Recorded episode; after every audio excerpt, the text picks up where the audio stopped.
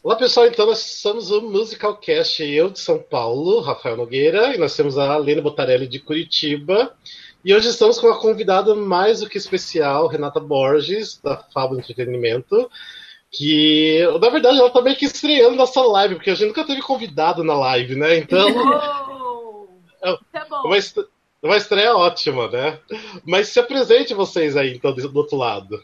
Obrigada pelo convite, primeiramente. É um prazer é, estou aqui em São Paulo, né? A gente está no processo de produção do, do Peter Pan. E aqui do meu lado está Rômulo Salles. É, meu partner, que trabalha comigo nas produções, além da Elisa Padilha, que também está lá na, no Teatro Alfa. Eu saí mais Sim. cedo hoje justamente para esta live aí. Fico muito honrada de saber que sou a primeira convidada. Sim, de repente agora a gente vai começar a convidar bastante gente para participar, então você está inaugurando aí, isso é, isso é ótimo. Porque aquela, aquele dia que você assistiu, né, tava só eu e o Gustavo Mazei fazendo, mas a gente tava meio que brincando, né? E você até que deu uma ideia da gente fazer, eu falei, ah, então bora fazer, né? Eu acho que vai ser super legal conversar com, com alguém que já está aí trabalhando. Bora falar com esse povo, dar risada, falar besteira. Ah, com certeza, é isso mesmo. Uh, mas só então, deixa eu ver se já tem Acho que já deve ter alguém assistindo, já tem algumas pessoas assistindo a gente sim. É. dependendo, não sei se o horário né, como é um pouquinho mais tarde, mas espero que as pessoas estejam aí assistindo a gente. Hum. Uh, mas, Renato, vamos lá, vamos começar então o nosso bate-papo aqui. Uh, até se a Lina quiser depois fazer algumas perguntas, alguma coisa, mas vamos. Uh, queria que você falasse um pouquinho sobre quem que é você, quem, do seu trabalho, da, sobre a fábula. Aqui está é, aberto para você falar. A, Tá, a fábula agora virou Touché Entretenimento. Ah, isso que eu ia perguntar, porque eu tava pesquisando e vi que era Touché, isso que eu ia perguntar se tá certo, tá, beleza. Isso, virou Touché Entretenimento. É, eu sou uma pessoa normal, uma produtora, apaixonada pelo que eu faço, casada, é, mãe, madrasta, boa drasta, né, eu sou madrasta. E, enfim, carioca, mas apaixonada por São Paulo e que, enfim, comecei a, a produzir já tem algum tempo. É, já estou no mercado de captação cultural e de Fórmula 1 já há muito tempo. E foi assim que as coisas caminharam para eu chegar e começar a produzir musicais. Então, é basicamente isso. Formada em jornalismo, é, curiosa, enfim, bastante exigente naquilo que eu faço sou muito crítica comigo mesmo e com as pessoas. Quando eu faço alguma coisa que eu acho que é mais ou menos, eu acho que eu estou meio que enganando as pessoas, isso não cai bem para mim, então eu cobro muito, mas eu cobro pro bem. Porque eu sei, quando eu cobro, eu sei que as pessoas podem me dar, porque eu sei que quando eu escolho certo e as pessoas podem me dar aquilo que eu espero que, que elas tenham, né, para dar Sim. resultado. Então é isso. Estou aí na produção de Peter Pan, com um elenco maravilhoso. Maravilhoso mesmo. É. Delícia. Estamos em pleno aí ensaio. Saindo Sim. 10, 11 horas da noite do, do teatro. É, é uma dura jornada, porque é, é, onde tudo se constrói e tudo tem que sair perfeito, né? A gente estreia dia 8 de março. E a gente tá super feliz, né? Assim. Mas diz uma coisa, por que você optou por musicais? Você sempre gostou de musicais? Conte o porquê produzir sempre, musicais, então. Sempre, sempre, gostei, né? Assisto musicais desde que meu pai me apresentou a Nova York pela primeira vez. Não entendia muito no início, né? Como criança, né? Quando é apresentada por uma obra como Fantasma da Ópera. É difícil você assimilar isso, mas com o passar do tempo você vai os pais vão, né, te ensinando, te apresentando o contexto, é, viajando mais, porque antes, na minha época, os grandes musicais só eram feitos lá fora, né? É, e foi partindo uma paixão, um interesse pela música, pelas artes de uma forma geral. E quando surgiu a oportunidade, eu comecei a querer comprar, a realizar, a produzir já que eu já captava para outras produtoras e eu tive, na verdade, um toque dos meus, dos meus patrocinadores e parceiros de que eu estava pronta para começar a produzir, porque eu não era uma captadora que apenas captava, recebia o meu dinheiro e sumia. Eu era uma captadora que eu, eu dava o follow-up todo do, do projeto, eu era a ponte de, de conexão entre o patrocinador e o, e o produtor. E às vezes nesse mercado é muito difícil o produtor que às vezes tem a, a veia artística entender essa, esse relacionamento de business que acontece entre produtor e patrocinador, né? Então eu servia de mediador é, para tentar fazer com que tudo que estava acordado se cumprisse e depois é, eu fui na verdade estimulada pelos próprios patrocinadores a começar a produzir.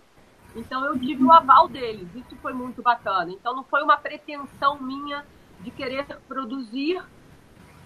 Sim, já tinha uma paixão, mas foi, eu acho que eles atestaram uma capacidade em mim que daí eu fui tentando, estou aprimorando a cada produção, tentando aprender cada dia mais, porque eu acho que esse mercado, a gente está aqui na vida para aprender, Sim. né?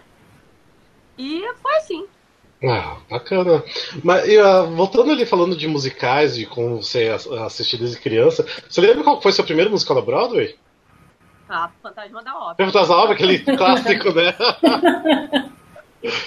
Eu já assisti Fantasma da Ópera de todas as vezes, em todos os lugares possíveis e imaginários. Olha. É, e que bom que vai ter aí a remontagem. É, isso que eu pergunto, você tá empolgado então, que vai ter remontagem? Com certeza. Uh. Fico feliz, imagino que vai ser uma produção muito bacana. É, acho que é um clássico e, e, é diferente de alguns outros clássicos do Fantasma, ele é atemporal. É como uhum. o Peter Pan. Ele não envelhece. É, eu acho que é um, uma remontagem que certa é, bacana mesmo. E, e me diz uma coisa, e como que você faz para escolher os musicais para produzir? Você já tem algumas coisas em mente, alguma coisa que você assistiu lá fora? Ou vem porque de dicas de pessoas também? Não, assim, é, eu tenho um feeling que eu, que eu tenho, tenho um gosto pessoal, tenho uma análise hum. que eu faço a nível de entretenimento, de mercado, mas eu tenho a minha a minha, a minha intuição e às vezes, né, eu deixo a intuição falar mais alto e às vezes eu tento estudar o mercado, se é viável, como as pessoas vão receber esse tipo de produto. Então, hoje em dia, com os investimentos, é, com tudo aquilo que você precisa fazer, geralmente eu faço musical, eu não fico só em São Paulo, né? Eu vou para o Rio de Janeiro. Eu sou uma das poucas produtoras que levam o musical para o Rio de Janeiro, grande produção para o Rio de Janeiro. Então, tudo tem que ser muito bem estudado, porque eu quero dar o melhor, o maior, o maior tempo possível de emprego para as pessoas é, que trabalham comigo. Então, eu preciso fazer com que o, o, o, o musical, a produção, seja rentável. Então, existe sim um estudo e a gente procura acertar. Às vezes a gente vai acertar, às vezes a gente vai errar, enfim, faz parte do, é, acontece. do mercado mas é, acertando ou errando, a entrega e o cuidado com o público precisa sempre existir. E. Opa! Ah, tá, achei que a Lena ia falar alguma coisa. uh, qual foi o primeiro musical que você produziu? Aidu Aidu. Sim, eu aceito. Ah, o Miguel ah foi o Aidu Aidu. É, foi o Aidu Aidu. Opa! Foi o Aidu Aidu. Ah, tá, sim, sim. É. Dela, é. É. É, foi, é, eu lembro bem, foi, foi, foi bacana. Até foi tipo assim, uma, uma escolha interessante, porque não é um musical tão conhecido, né? Não, e por não. ser um. E ser um. Tipo, não é clássico, mas ser tipo um Old Broadway, né? Bem Old Broadway. Bem Old Broadway e. Mas tinha o desafio. As pessoas acham que é fácil porque eram. Não é. Pelo contrário. Era, uhum. era um desafio porque eram dois, apenas é o único musical feito na Broadway, na história da Broadway, só com dois atores. Sim. Então, na época, o, o, o, o, musical foi super premiado E, e, foi, né, Robert Preston, a, a Lily Martin, todos eles é, que participaram é, da, das, montagens, das montagens, porque depois teve a turnê e teve Broadway, era um desafio absurdo. Então, Sim. você encontrar esse casal que vocalmente pudesse estar né, quase duas horas cantando uh, sem coro, é, sem coro uh, é, é, muito difícil. Então, Sim. Diogo e Silvia uh, deram conta do recado. Eu acho que pelo aquilo que a gente se propôs, a entrega foi muito bem feita. Sim. E, e foi isso. A gente fez é, São Paulo, Rio de Janeiro e a gente ainda fez turnê. Então foi Sim. bacana. Foi bacana. Ah.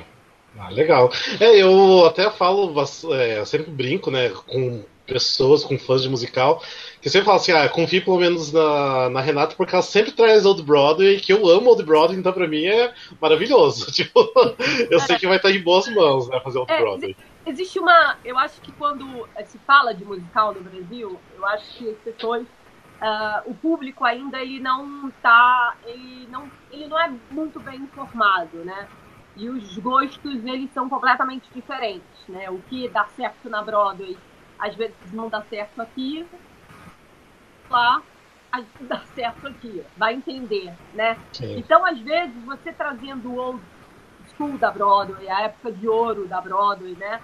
A Golden Age, você também apresenta, você também forma e educa a, a a população, o, o espectador, sobre a qualidade, sobre a história de, da Broadway, sobre novos compositores. Enfim, eu acho que é válido também você trazer coisas maravilhosas que também é, não é o conhecido, digamos, dos últimos 10, 15 anos das Sim. pessoas, entendeu? Entendi, beleza. Uh, Alene, se você quiser perguntar uma coisa, tá quietinha aí, fique à vontade para ah. interromper também. Tô só, tô só ouvindo e. Eu achei, eu achei bem interessante o fato que a Renata era captadora antes de ser produtora. É. Que eu não, eu não sabia disso, não sabia desse detalhe. E eu já estudei um pouco de produção e é impressionante como as pessoas falam muito que tem muito captador por aí que não sabe nada, né? Que não sabe vender o projeto.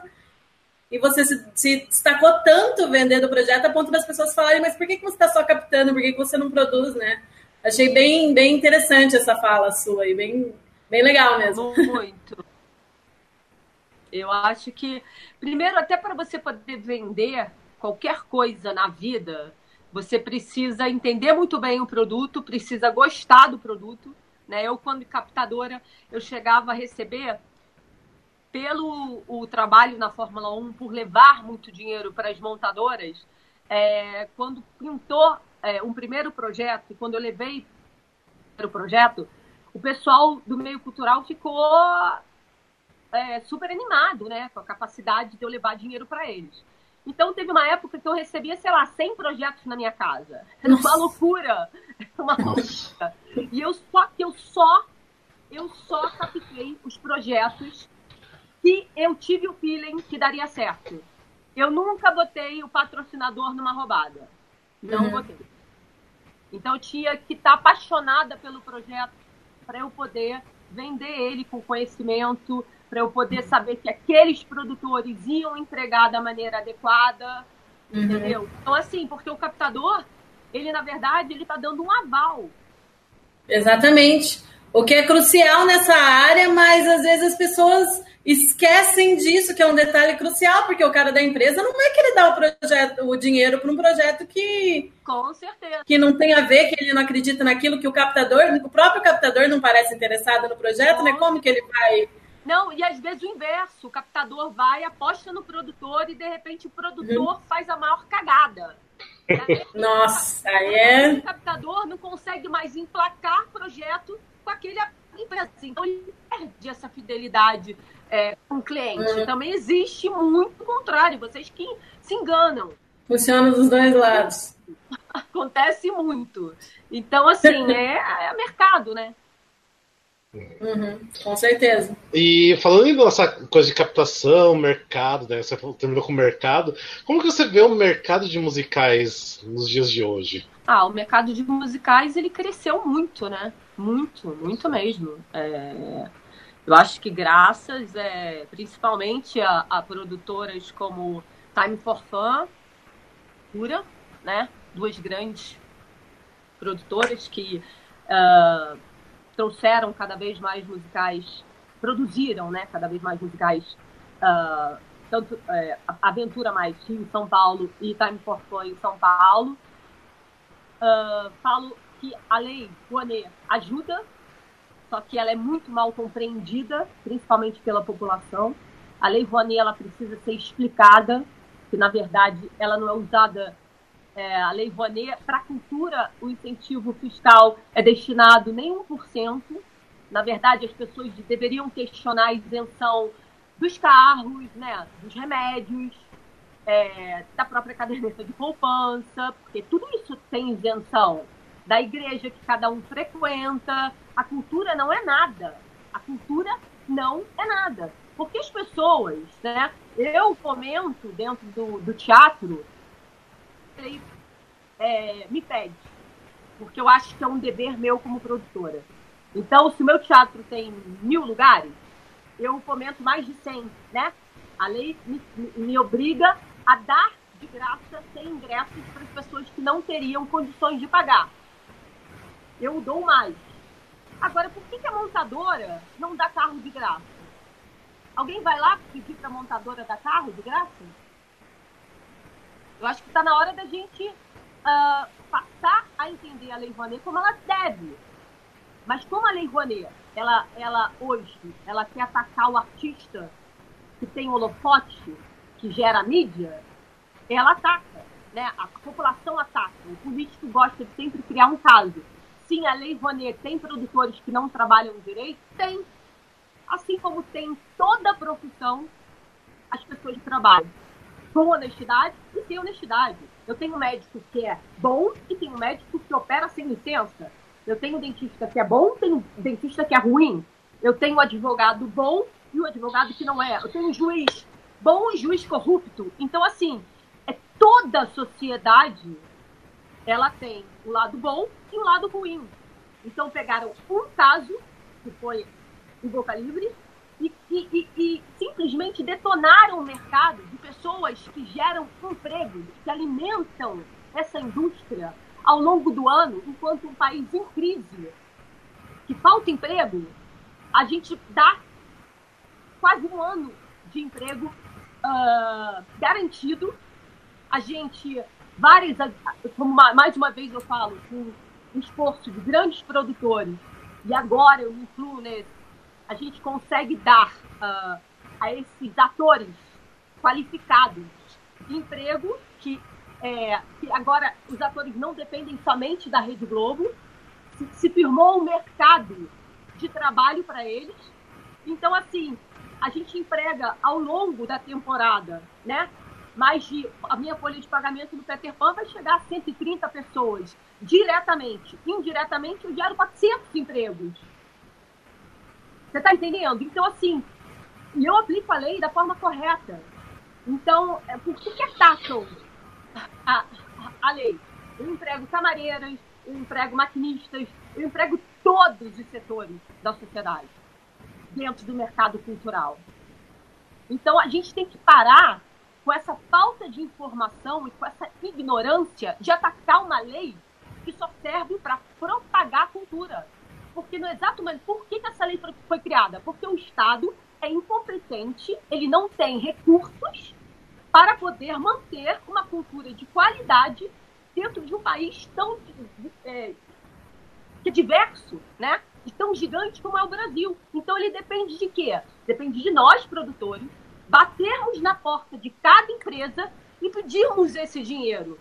Daí, quando sai projeto aprovado não sei quantos milhões, parece que o governo, nosso rico pra caramba, né? Pra dizer o contrário, depositou não sei quantos milhões na minha conta. Uh, ganhei na loteria. As pessoas não entendem que de 100 projetos na Lei Rouanet, 30 são executados, 70 arquivados. 70 arquivados por falta de patrocínio. Então existe, desculpa, uma puta sacanagem em relação à Lei Rouanet. As pessoas precisam se informar antes de falar besteira. Hum. É, até tá acontecendo bastante, porque houve aquela polêmica né, do Pablo Vittar que ia utilizar a Lei Rouanet para os shows e o povo ficou revoltado, mais por ser Pablo Vittar. E era fake news ainda por cima. Foi fake, foi fake. Foi fake. Foi fake, foi fake news. É. É. E, e, Não, fake então, mas... news, e fake news é sempre assim, né? O governo vai dar 5 milhões para fulano, via é, Rouanet. Como se o governo generoso pegasse o dinheiro dos cofres e desse direto na sua conta. O dinheiro não, o, o, o governo não dá para o hospital, vai dar para Pablo Vittar 5 milhões? Pelo é só o pessoal pensar um pouco, né? Pessoal, vamos pensar, galera. O governo é. dá para a escola 5 milhões, vai me dar? Não. Eu tenho que ficar batendo em cada porta. Olha, o meu projeto é bom, o meu projeto vai fazer isso, vai fazer aquilo, vai gerar emprego. Você está entendendo? Uhum. Eu pergunto, se eu não gero emprego com esse imposto e ele vai para o governo, o governo me dá a garantia que esse imposto vai ser bem empregado? Uhum. Eu só vejo corrupção no governo. Pelo menos a minha fatia, que eu defendo, que eu batalho para poder ter essa captação quando eu sou, uh, digamos assim, uh, habilitada tanto X na lei, eu gero emprego. Eu tenho garantia que eu vou gerar. Agora, o governo, com tanta corrupção, usa o imposto para nada, para encher o bolso de dinheiro. Essa que é a verdade. É isso que precisa ser falado. Entendeu? Então não adianta falar, ah, o dinheiro, ah, porque essa lei Rouanet podia ir para hospital, podia ir para escola. Gente, hello! Onde o dinheiro está indo para a escola e para e, e, e hospitais? A população questiona 6 a 8% do imposto de renda, que é o que uma empresa pode destinar para a Lei Rouanet, mas não questiona os outros 92% do imposto, o que é feito com o dinheiro desse imposto. Ninguém se preocupa com Ninguém isso. se preocupa. Se preocupa só exatamente o menor percentual aonde se sabe o que está sendo feito, né? Então, assim, existe uma conta, vem para cá, existe uma conta que, na verdade, o pessoal está batendo onde não existe. Não existe. E, e, e, e, marginalizaram. Eu, como produtora, não, eu gero emprego e tal, mas eu fico triste. Esquece posição política. Eu acho que cada um pode ter a posição política que quiser. Pode posição política, time de futebol, cada um tem. E todo mundo tem que se respeitar. Não liga por causa disso. Mas o artista, ele foi, de uma certa forma, marginalizado, demonizado por causa de uma lei. Isso é injusto. Você está entendendo? Isso é injusto com o trabalho do ator. Fala que ator é vagabundo. Cara, os, os meus atores estão trabalhando até as 11 e pouca da noite. Quero saber quem é que trabalha nessa forma. É, época de ensaio é puxado. É puxado. Entendendo? Então é muito fácil sentar a bunda no sofá e ficar escutando a mídia na televisão e ficar sentando o pau. Então, acho que as pessoas precisam se informar, estudar, procurar ler o assunto, o que, que é, antes de falar besteira. Então, é isso que é uma. uma, uma, uma isso me entristece, porque é. perde o mercado. É que épocas de Facebook a gente tá, né? Que as pessoas lêem uma coisa e compartilham sem verificar se é verdade ou não, né? Então. Sabe qual é o problema? As pessoas se acham, hoje em dia, o Facebook, acho que a sociedade sempre foi assim. As pessoas sempre acharam donas da verdade é, se acharam no direito de serem melhores do que os outros. Só que, na verdade, hoje, você dá um clique, escreve uma mensagem e todo mundo vê. Antigamente, não. Você tinha que ir na casa do vizinho, contar uma fofoca. Você tinha que mandar a carta lá para não sei aonde para chegar uma notícia. Então, as coisas demoravam. Fazer uma peça, escrever um texto com essa peça. você tinha que fazer alguma coisa acontecer. Hoje, não. Então, acho que é até meio covarde sabe? Porque você fica atrás de uma tela falando um monte e as pessoas. E na, e, e, e, na verdade é um mundo fake. Na verdade, a gente fala fake news, né? A internet é um mundo fake. Né? As pessoas nunca se mostram da maneira como elas deveriam se mostrar e ninguém vai mostrar desgraça também na, na tela. Uhum. Ninguém vai ah, mostrar toda feia, toda, enfim, brigando, as pessoas vão postar, né, coisas boas, etc e tal. Enfim, é, sei lá, vi, faz parte. Perfeito, nossa, gostei da sua fala, muito boa. Maravilhosa. É, Alene, você quer complementar? Ah, é, outubro vem aí, exatamente. As, as pessoas. Não, e falar nisso, você viu que a Oprah se candidatou, né? Saiu, né? Não saiu? Sério? Saiu. Eu não vi isso. Tá saiu. Saiu. Olha, olha só. Maravilhosa. ah, se tivesse Estados Unidos, né? Eu sabia para quem votar. Eu já sabia. É, porque aqui esse ano para nós está tenso, né? Esse ano para nós está bem difícil. Tá. Mas eu acho que tem, eu acho que tem. Eu acho que a gente tem que votar consciente. Fato. Eu acho que as pessoas às vezes votam por votar. E acho que o voto não devia ser obrigatório. Eu acho que isso que entristece, porque tinha que ter uma resposta também do não votar como protesto. Entendeu? Uhum. E às vezes o não votar privilegia um ou outro candidato que esteja na frente.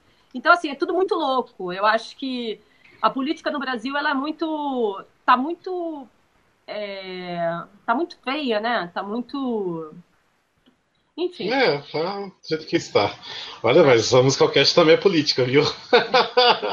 Não, mas é bom trazer esse, esse, assunto porque a gente vê até os artistas comentando né, sobre esses assuntos e a gente acaba não discutindo exatamente, né?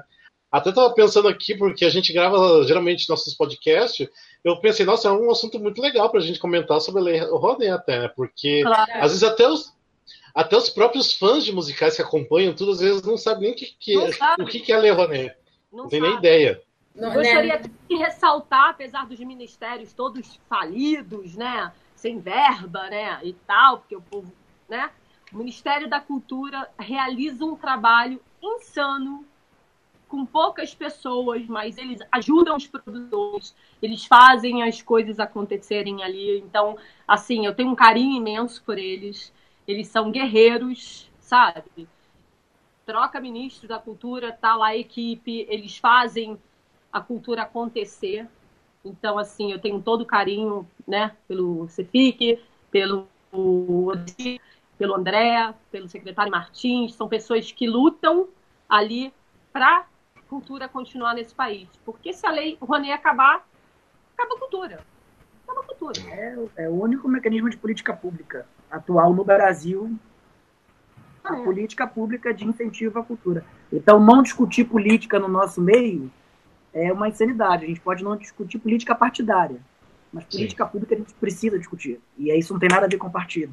Ou tem tudo a ver quando a gente deixa de discutir e deixa que os partidos discutam o nosso único mecanismo de acesso à arte e à cultura no país, a fomento desde as capitais, das centralidades, até os eixos menos centralizados no Brasil. É, é, é, a gente tem vivido, inclusive, esta experiência de um espetáculo de teatro musical imponente, grande, que foi o Cinderela, que teve proporções muito grandes. A gente passou um ano e meio com as pessoas dizendo: é impossível vocês viajarem com esse espetáculo. A proporção dele é grande, não vai caber em lugar nenhum desse país. Sempre é possível, basta querer. Sim. E aí, se o Ministério nos permitiu, se os patrocinadores acreditaram, fizemos todos os esforços, estamos tentando garantir o máximo da integridade desse espetáculo em vários estados do país. Não é só Rio e São Paulo. Então, isso é um mecanismo de política pública, não é necessariamente privada. Né? Não é só numa relação com o patrocinador.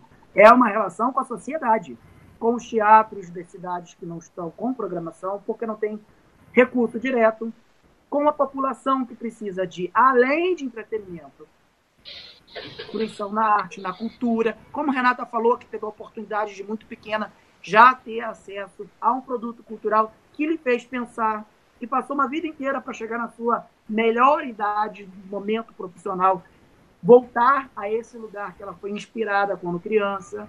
É a cultura libertadora, a cultura forma o pensamento, forma a opinião das pessoas, ou no mínimo nos permite a discutir, discutir as opiniões. Então, não considerar a discussão da política pública no mercado do teatro musical é uma perda de energia e de garantias de que a gente pode estar aqui novamente daqui a cinco, daqui a dez anos discutindo o mercado. Muitas leis de incentivo não são faladas de diversos segmentos da saúde, da educação, da assistência social. A Rouanet estará aí. Porque tem pessoas que garantem a briga para preservá-la. Ela poderia acabar com um decreto. Tá? Um decreto, como a gente há pouquíssimo tempo, há cerca de dois anos, quase não teve no Ministério da Cultura. Uhum. Não ter Ministério da Cultura, o segundo passo era não ter Rouanet. É. Porque é óbvio que não é interessante para ninguém pegar 6% de um dinheiro que eu posso fazer o que eu quiser e deixar que outras pessoas façam alguma coisa com ele. É essa é. forma. Né? E a gente está podendo fazer cheio de normas públicas que qualquer Google, esse mesmo que a gente faz lá no Facebook para identificar se o Pablo Vittar vai fazer ou não, a gente podia googar e ver o que tem sido feito com o dinheiro aportado no musical XYZ. Como está a prestação de contas desse recurso? Isso tudo é público para qualquer pessoa. Então, esse é o nosso papo chato, cabecinha. Dessa Mas é muito aqui. bom. Até que ele oh. tem, tem, tem um... Deve estar todo mundo online assim, ó.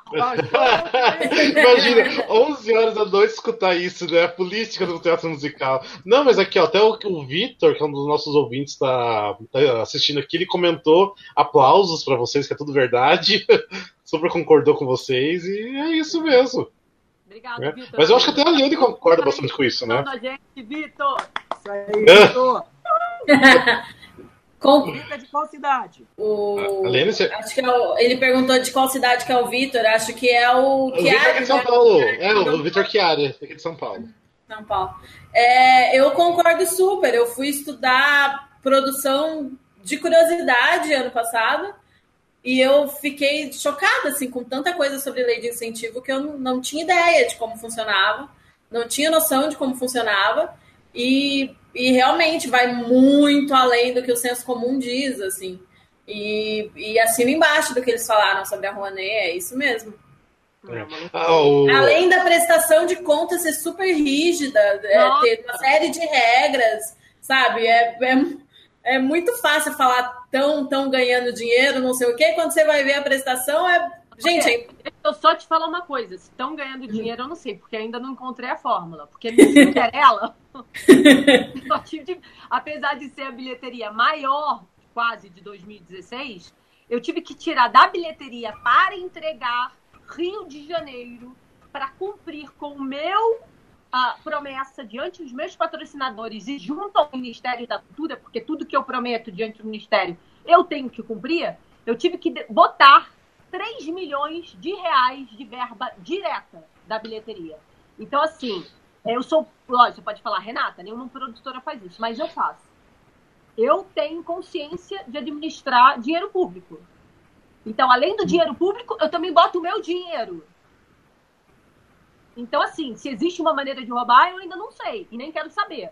Mas não é assim. As contas não fecham. Teatro musical é caro. Não é teatro de prosa. É isso que até o pessoal de teatro de prosa levanta a bandeira. Não, vamos colocar um teto no teatro musical. Não sei lá o quê, porque eles têm um custo muito reduzido. Nós não. Nós temos orquestra, músicos, nós temos direitos que a gente paga aos americanos. A gente tem toda uma logística que o teatro de prosa não necessita. A nossa enturragem, a nossa necessidade, ela vai muito além do que uma peça de quatro pessoas, de cinco, de seis, de prosa.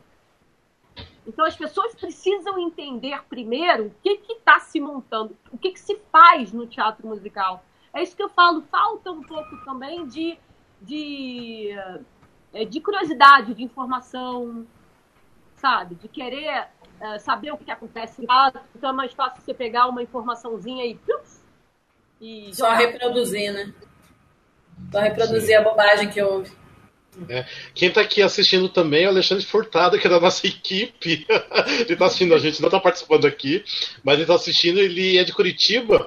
Até ele mandou falar assim: ah, fala pra, pra Renata que eu assisti o Sim, eu aceito em Curitiba e eu amei. Tipo, ele realmente gostou muito. Na época ah, era só elogios. Cara, Curitiba, Curitiba foi uma praça que eu me lembro que deu sold out, foi lotado, teve cadeira extra no poço foi absurdo, assim, assim, na parte da orquestra, né? Não era nem fosse, a parte da orquestra que não tinha poço. E a gente botou cadeira extra e Curitiba sempre é uma praça maravilhosa. O povo para gostar de cultura, o povo culto, eu admiro muito. É. Sul, né? Sim, né? Estaríamos aí com Cinderela, mas em dezembro era, era impossível para a gente, porque tem é. um volume de produções de companhias de dança, Sim, das escolas, de final de ano, uhum. que é muito pré-programada. Então a gente infelizmente não conseguiu estar, mas foi incrível passar pelo sul, que a gente fez Florianópolis e Porto Alegre. Foi bacana. Foi também Você tem previsão para Curitiba? Tá, cumprir esse ciclo agora. A gente vai fazer Nordeste. Brasília, é. Belo Horizonte, não. São Paulo. Não, mas aí a gente faz primeiro é, Natal. Natal. Março a gente faz Natal, Recife, Fortaleza. Paramos dois finais de semana, fazemos Belo Horizonte na última semana de abril e Brasília na primeira semana de maio. Olha aí eu anunciando tudo. Paramos um pouquinho. Cinderela. É, agora é o momento propaganda, que é isso, né? Paramos um pouquinho e voltamos é, com uma curta temporada em São Paulo, agosto e setembro. E quem sabe. Rio de Janeiro. Rio de Janeiro logo depois. Estamos, estamos batalhando. Isso é muito bom, né? Porque uma mega produção, que quase ficou um uhum. ano. Voltar depois de um intervalo de um ano e meio, dando novamente emprego, né? Num curto espaço de tempo, isso é bom. Isso é fomento, é aquilo que eu falo. Ainda numa turnê, ainda numa continuação de Praça de São Paulo, com a possibilidade de Rio de Janeiro. Então, é, é sinal de que o trabalho está sendo bem feito. Uhum. Mas Rio de Janeiro vem muito por conta de um apelo dos espectadores. Nós fizemos Rio de Janeiro num período de Olimpíadas, então a gente teve um grupo grande de pessoas que assistiu o Cinderela, mas numa região da cidade onde outras pessoas não tinham acesso territorial, porque estava fechada aquela questão da Olimpíada. Então, muitas pessoas apelam para que o Rio de Janeiro volte a acontecer. Isso é importante, porque isso está claro, o nosso patrocinador ele se estimula, fica animado e quer patrocinar uma praça. Então, venha dizer isso, que a gente tem um Facebook lá, bombástico do Cinderela. Então, se a gente está querendo Curitiba, hashtag Cinderela em Curitiba. Vamos fazer uma campanha nova. Quem ah. sabe o patrocinador não vê não ouve, não se interessa e não patrocina a praça novamente. Ó, a, a Lene, que é de, de, Curitiba, pode começar a fazer ó, aí já. É? É, já podemos iniciar a hashtag, porque eu e o Alexandre da equipe somos de Curitiba e estamos ansiosos para o Cinderela vir para cá. Espero que dê certo. agora, amiga. A gente vai fazer. Hashtag Seguros, hashtag Cinderela. Pode colocar. Tá lá no Ué. Facebook. Vamos já começar a utilizar, gente. Ah, quem, está quem tá assistindo aqui também é a Renata Duran.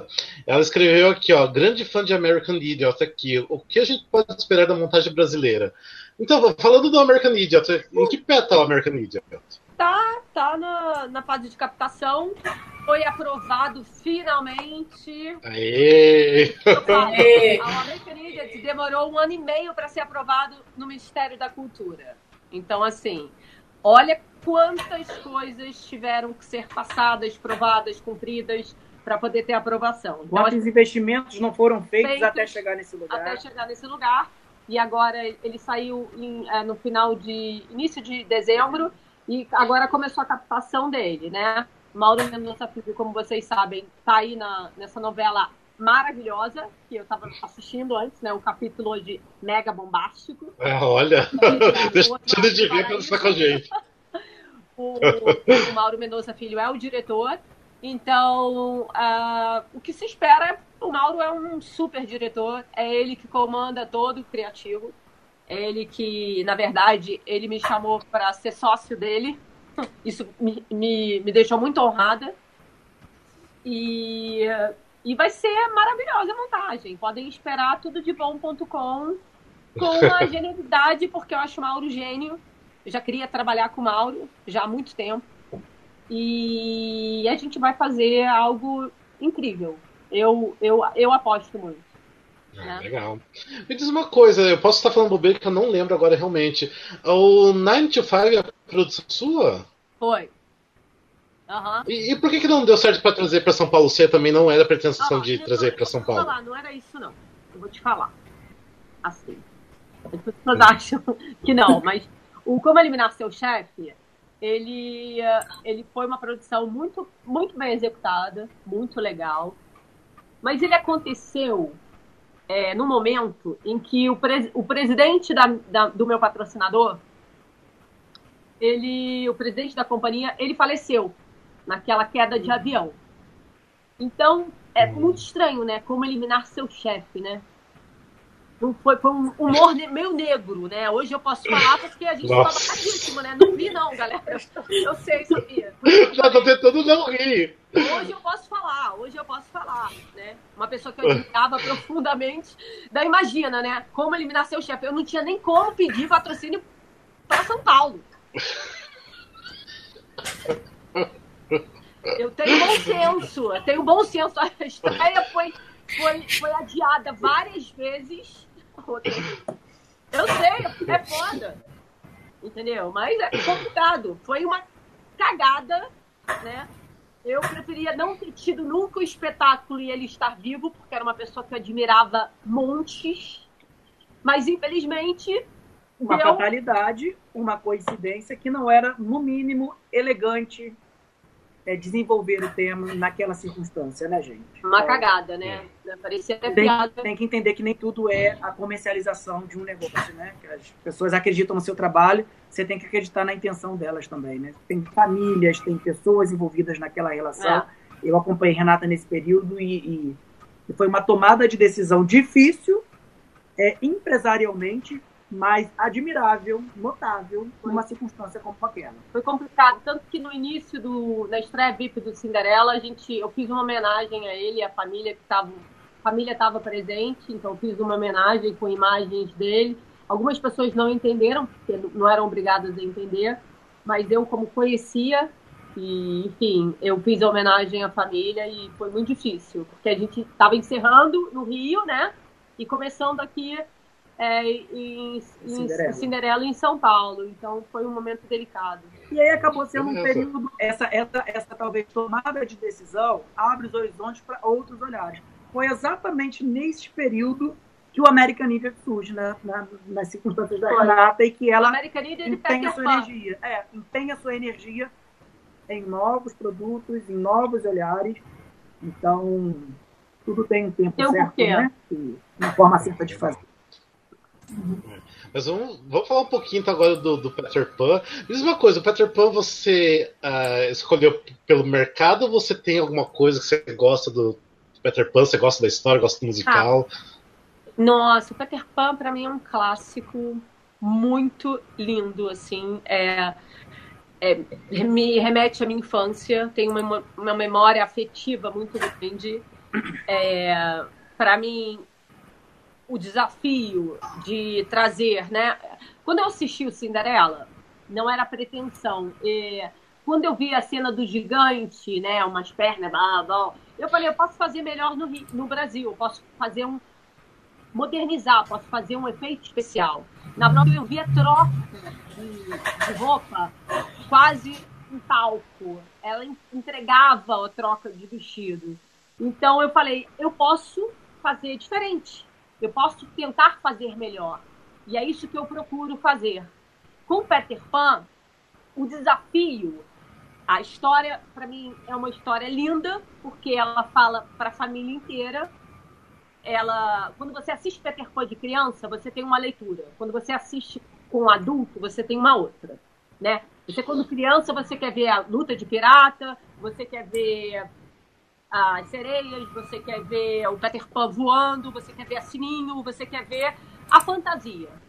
Quando você vai assistir ele mais velho, você vê que a questão toda fala do tempo, de resgate é, de, da criança que existe em cada um e como lidar com o fato de envelhecer e de que forma a gente tem que aproveitar o tempo que no sentido de qualidade de vida, né?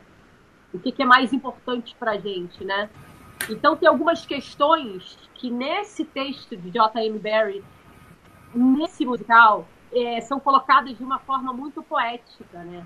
As músicas são lindíssimas e os diálogos são muito são muito legais e, e ao mesmo tempo você tem muita comédia e, e na verdade era um conto que fez parte da minha infância. É, é, tá no meu universo. Então, na hora que É, inclusive, uma, uma, uma vez, conversando com o Cláudio Botelho, a gente estava conversando sobre os clássicos e ele também uh, achou que Peter Pan seria um grande, uma grande escolha.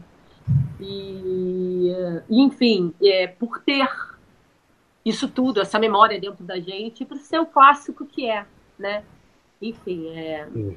Para mim é mágico. E poder é, produzir no Brasil é, e ter conseguido é, nessa proporção e com a inovação que a gente está trazendo, é, que a gente acredita que vai ser uma super produção, não vai cair no óbvio do que já foi feito ao redor do mundo. Uh, desde os figurinos da Tanara Chornadini, que não, não tem a referência sim, mas eles são eles têm algo diferente, não é a mesmice que foi feita ao redor do mundo. E, enfim, com tudo, tá tudo muito lindo, eu tô muito feliz, sabe? O elenco gente... tá maravilhoso, Mas... tá unido, tão lindos, então assim. E sabe que você pode observar é, como é bacana a possibilidade de você trazer uma família para o teatro. Eu acho que o Peter Pan, Cinderela provocava isso, mas tem ainda uma, uma referência ao título, a, a, as Menina. meninas, né? Por mais que o espetáculo tenha tido fortes ganchos para como gigante, como a ênfase do, do, do, príncipe, da luta do príncipe, para desmistificar esse, esse universo da menina, o Peter Pan, ele tem o Peter Pan para o menino, né? Ele tem a Wendy, a Sininho para a menina, ele tem o Capitão Gancho para o adulto, não, ele traz a família inteira e aí se mistura, né? As, as, faixas, as faixas etárias elas se, se misturam nessa, nessa experiência dentro do teatro. Então, acho que a produção do Peter Pan vai ser um presente para o nosso país, onde as pessoas estão tão segmentadas, né? Então, o menino joga videogame, fica lá no seu cantinho no quarto, a menina fica lá com essa boneca, o pai fica em outra para lá. Trazer todo mundo para viver a mesma experiência bacana, saudável, voltar para casa com uma reflexão mais madura, como a da Renata, ou simplesmente uma, uma, uma, uma experiência mais lúdica, como o mais espetáculo vai trazer, com todas as, as, surpresas que a Renata está preparando, é, que a gente não pode dizer porque elas são surpresas, é, é, é muito bacana pensar que essa família está vindo junto e vai voltar do teatro não vai precisar a mãe deixar o filho. Em São Paulo acontece muito isso. Às vezes com a babá lá dentro, enquanto ela faz outra coisa que fora. Sim. É, vou deixar a criança lá, não. É. Todo mundo vai assistir junto, porque é muito bacana. É e a, gente po- e a gente pode esperar efeitos especiais igual a gente teve no Cinderela? Hum, temos efeitos. Iguais não, gente. Iguais não. não sim, sim. Superar, né? Então a gente avança um pouco mais. Temos, temos efeitos, sim. Temos aí a direção maravilhosa é, do Posse, temos Daniel Boaventura nesse Capitão Gancho e nesse Senhor Darling maravilhoso. É um deleite, Daniel. Daniel é uma Sim. pessoa incrível, incrível. E toda hora eu sento, eu começo a rir. Eu não aguento, eu não aguento. Eu sento, começo a fazer o corridão, começo a ver tudo, eu dou risada. Os garotos perdidos estão maravilhosos, os piratas estão surreais. Meu Peter Pan tá deslumbrante. É, o Mateuzinho é maravilhoso. Nossa! nossa. É tá tudo lindo, tá Mas você acha o Matheus maravilhoso? Sim. Porque você só viu ele de alguns ângulos. Aqui você vai poder ver ele num ângulo nunca antes visto. Olha só. Isso tá comprometedor. É o que a gente está dizendo, né? Sim. Ah, mas eu tô super feliz por ele, porque ele tá muito feliz, está sempre comentando no uhum. Facebook, é muito legal. É. Eu acho que eu é dele, né? Eu acho que ele precisava disso já há algum tempo, ele merecia. Uhum. Na verdade, esse papel eu acho que ele conquistou. Na verdade, uh, sempre existem, né? Uh, quando você vai para uma seleção, é o que eu sempre falo para todo mundo. Lógico que você idealiza algumas pessoas no papel. Você já fala, você já começa a, a, a ver, né? A, a, até sondar, fazer convites, enfim. E você, na hora, uh, o que me fez, uh, e na verdade me fez uh, optar e bater o martelo é, em relação ao Mateus, foi que não que é, é, é, eu deixaria de cumprir minha palavra com algum outro ator, mas é que eu não poderia ser injusta com o Matheus. O Matheus foi um ator que todo ator deveria se mirar, porque ele se preparou antecipadamente para um papel que ele não saberia seria conseguir, fato. Ele se preparou fisicamente, ele estudou, ele fez tudo que um ator tem que fazer para uma audição. Então, se nenhum compromisso sem nenhum compromisso, Mateus veio e conquistou, me arrebateu, rebateu a mancada. Só que como eu já tinha algumas coisas pré-definidas da minha cabeça, eu tinha que tentar desconstruir um pouco. Tive que assistir Mateus novamente, que veio por um teste isolado novamente para mim. E na hora eu falei assim: o papel é seu, porque você fez por merecer. E na hora que ele me falou, na hora que ele me falou, ele estava acordando às quatro e meia da manhã para poder fazer ginástica olímpica, eu chorei. Então, assim, é um menino de ouro. É um menino de ouro. Assim, então, eu estou muito feliz por ele.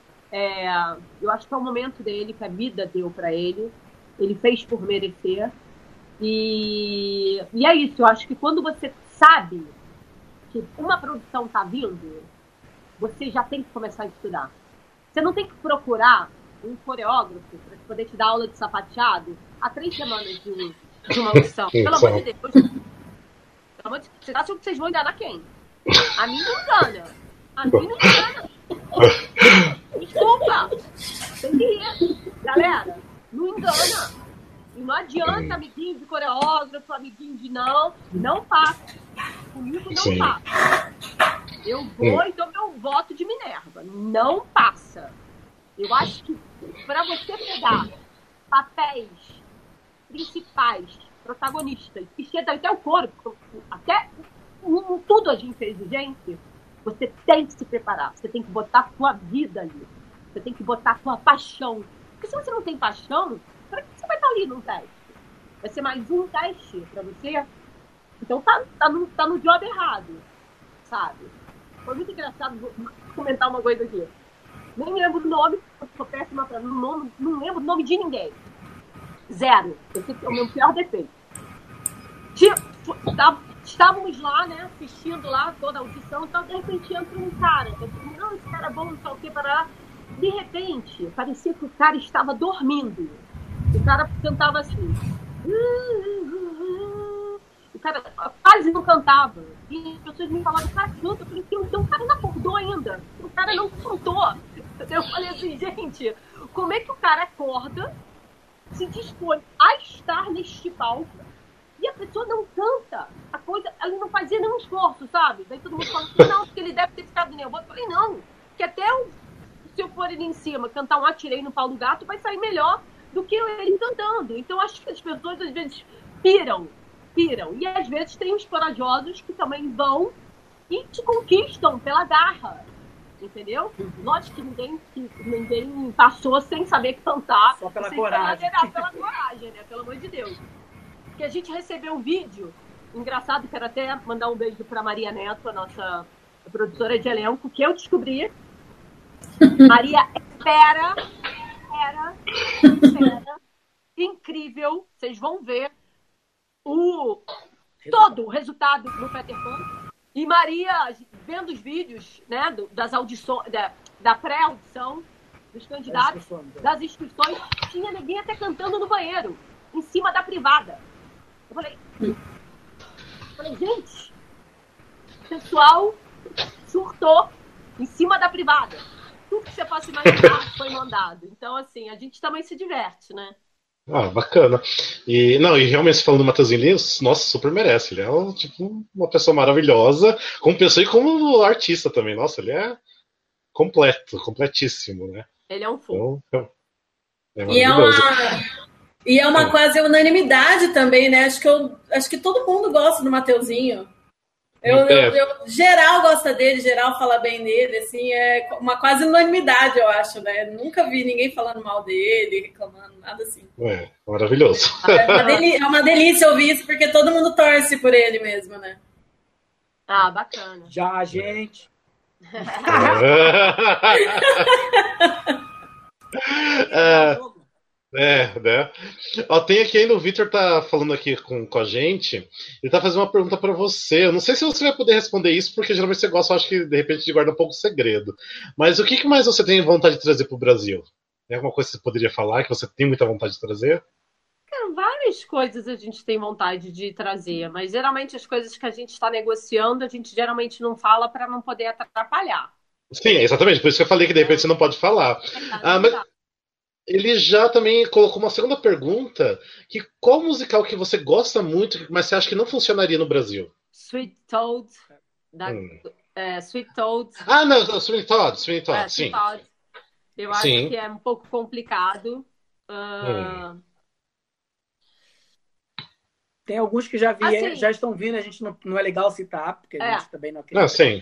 É, que funcione, é uma, é uma visão muito incríveis, pessoal, é. por isso que eu só estou falando de que não vieram ainda para poder ser ética. Uhum. É, é, tem, tem alguns uh, que são muito particulares da história americana, do povo americano, que não tem como você, de repente, trazer uma. Você não tem como você criar uma, uh, uma muita proximidade, entendeu? Então, alguns conteúdos são difíceis, sim, você tem que analisar, mas eu acho que os mais violentos, uh, se você não tiver um, um, uma pegada cômica, é, fica violento. As pessoas uhum. tendem a rejeitar. Entendeu? É. Interessante. E agora você estava em, Nova York, né? Há pouco tempo, agora no finalzinho do ano, né? O que, que você assistiu lá? O que, que você andou assistindo? Eu assisti. Uh... O que eu assisti mesmo? Tá querendo Vamos te lá. pegar. Ah, emenda uma pergunta na outra, na outra, chega lá. É. Esse é bom, hein? Assistiu Anastasia? É, nós... assisti Anastasia. Acha que eu... Assisti School of Rock. Isso. É... Uhum. E foi isso. Foi isso. Assistiu mais uma, mas eu não lembro. Não, que a Beta falou. Não, não, não, não. Não, não assisti, não. É? Você nem assistiu Fantasma da Ópera de novo? Não. não, porque em Nova York já assisti várias vezes. Dessa vez eu não assisti. Ah, Dessa vez eu não assisti. Mas tem muita coisa boa. Tem da The Waitress, tem a, a remontagem de Miss Saigon. É, tem muita coisa é, boa. O próprio Hamilton, que é uma puta sacada, né? Pra mim é o Lin, o Lin uh, Manuel, né? É, isso, Lin Manuel Miranda. É. Lin Manuel Miranda, para mim, ele depois de, de do Sondheim, para mim ele é o cara. Para mim é o cara. A gente uhum. vai escutar falar desse cara aí, para mim, nos próximos anos, ele vai ser tido. Para mim, você tem a Golden Age, você tem Roger Hamilton, depois você tem Sondheim, e depois você tem o Liam Manuel. E para mim, ele é o cara que ele tudo que ele bota a mão, tudo que ele cria é absurdamente maravilhoso. Inclusive, para se fazer o apelo, ele, ele chamaram ele para participar da remontagem do Mary Poppins, né, da continuação, aliás, e uhum. chamaram ele para o live da Pequena Sereia, que a Disney viu que precisava ser atualizado devido uh, até em função do musical mesmo não ter sido é, sucesso na Broadway, né? Uhum. Acredito que aqui vai ser, mas no, na Broadway não funcionou. Mas chamaram ele e com certeza ele vai tirar vários coelhos da cartola. Para mim, ele é o cara, né? The Heights e agora uhum. Hamilton. É o cara que, para mim, está revolucionando o modo da Broadway se comunicar com o espectador um novo linguajar que, que é algo que ninguém esperava, né? O rap Sim. cantado, cantarolado. É, no Hamilton é algo que ninguém esperava. É, e, e, totalmente certo, né? E com questões sociais, questões polêmicas, tocando o dedo na ferida e com o elenco todo negro, só o George que é branco. Então, assim, eu acho que é o cara dos próximos anos, é, só vai dar ele, sabe? Ele que, como o Stefan Sondheim, que o New York Times e o próprio Macintosh disse que era o cara o mais fera da Broadway dos últimos tempos, eu acho que daqui a 10 anos a gente vai estar tá dizendo que 20 anos a gente vai estar tá dizendo que o, o, o Manuel é o cara. Entendeu? Sim. É, aqui no, no Musicalcast a gente fala muito do, do Sondheim e do, do Lin. Então, assim, é meio unânime também, né? Porque é, são, são os nossos favoritos também. Então, da equipe é, inteira, é. basicamente. É, falam, falam direto, né? Sim. É, a, gente é, a gente é super apaixonado pelos dois. E Sondheim, nossa. Nossa, vai ter a... episódio sobre eles e tudo. Ah, jura? Que bacana. Uhum. Sim. Ah, tem a Renata Duran ainda que tá falando aqui que ela falou que quer que você monte Hamilton aqui no Brasil. ah, o Hamilton eu acho muito bacana. Sim. É... Você acha que funcionaria no Brasil? É isso que eu ia te falar. É uma história totalmente americana. Muito Sim. americana. Uh, e você, o cantarolado. Tem aquela. There is an orphan uh, uh, son of a Horror, um, uh, Lost in a Mirror. Ele, o, a balançada, o rap que ele faz é uma coisa que a galera de musical aqui não está acostumada a fazer. Tudo que ele fala, tudo que ele canta é um rap. É, teria que desconstruir. Na verdade, seriam pessoas que não estariam cantando esse lírico que hoje a gente conhece. Seria uma nova formação de atores que, na verdade, a gente teria que pegar do rap, do falado, do, entendeu? Não do gueto, porque, né, podem me falar, é do gueto que a gente chama, né, da, uhum. dessas Sim. rimas, desses, enfim, é, porque é uma, é, uma, é uma abordagem completamente diferente, inovadora, é, só que daí é, é aquilo que eu acho, é difícil, né, a gente montar aqui no Brasil, mas eu acho uma montagem espetacular, espetacular. Com certeza. Difícil, não é possível. É. é, pela quantidade de fãs que tem no musical, o Sons com certeza iria encher bastante alguns dias do teatro, né? Mas tem que ter o público em geral, né? Não é só os fãs, né? Então tem que pensar, igual você falou, né? Tem que pensar no mercado também. É. Então, é. não é como. E. Aline, tem alguma, alguma outra pergunta, alguma colocação agora? Pra gente meio que finalizando? Acho que não, não. É, mas então acho que é isso, né? Acho que a galera não, não mandou mais nada aqui de, de perguntinhas. É, acho que a galera tá assim. Acho que pelo horário não se animou a, a falar tanto aqui no, no, chat aqui, mas enfim, né? Mas acho que foi bem gostoso o bate-papo. É, Bacana. É, ainda mais que. E, assim, se você tiver a fim de conversar outro dia sobre outros assuntos, pode mandar uma mensagem para mim, convidando. Você sabe que as portas Pode. estão abertas aí para você falar. Pode deixar. Uhum. E Pode agradeço muito vocês dois por ter participado. Obrigada a vocês. Beijos. Beijos. E. Ah, e o seguinte: uh, quando tiver aí notícias, mais notícias do, do Peter Pan, por favor, vão mandando aí pra gente aí que a gente vai divulgando também. Pode deixar. Dou sim. Mas a gente está aqui também para ajudar vocês na divulgação, tá, tá bom? bom? Obrigada, querida. Mas brigadão, viu, de coração e boa noite, valeu, viu? Deus, beijão. Boa noite, bom descanso. Beijo, Beijo até mais, tchau, tchau. Tchau.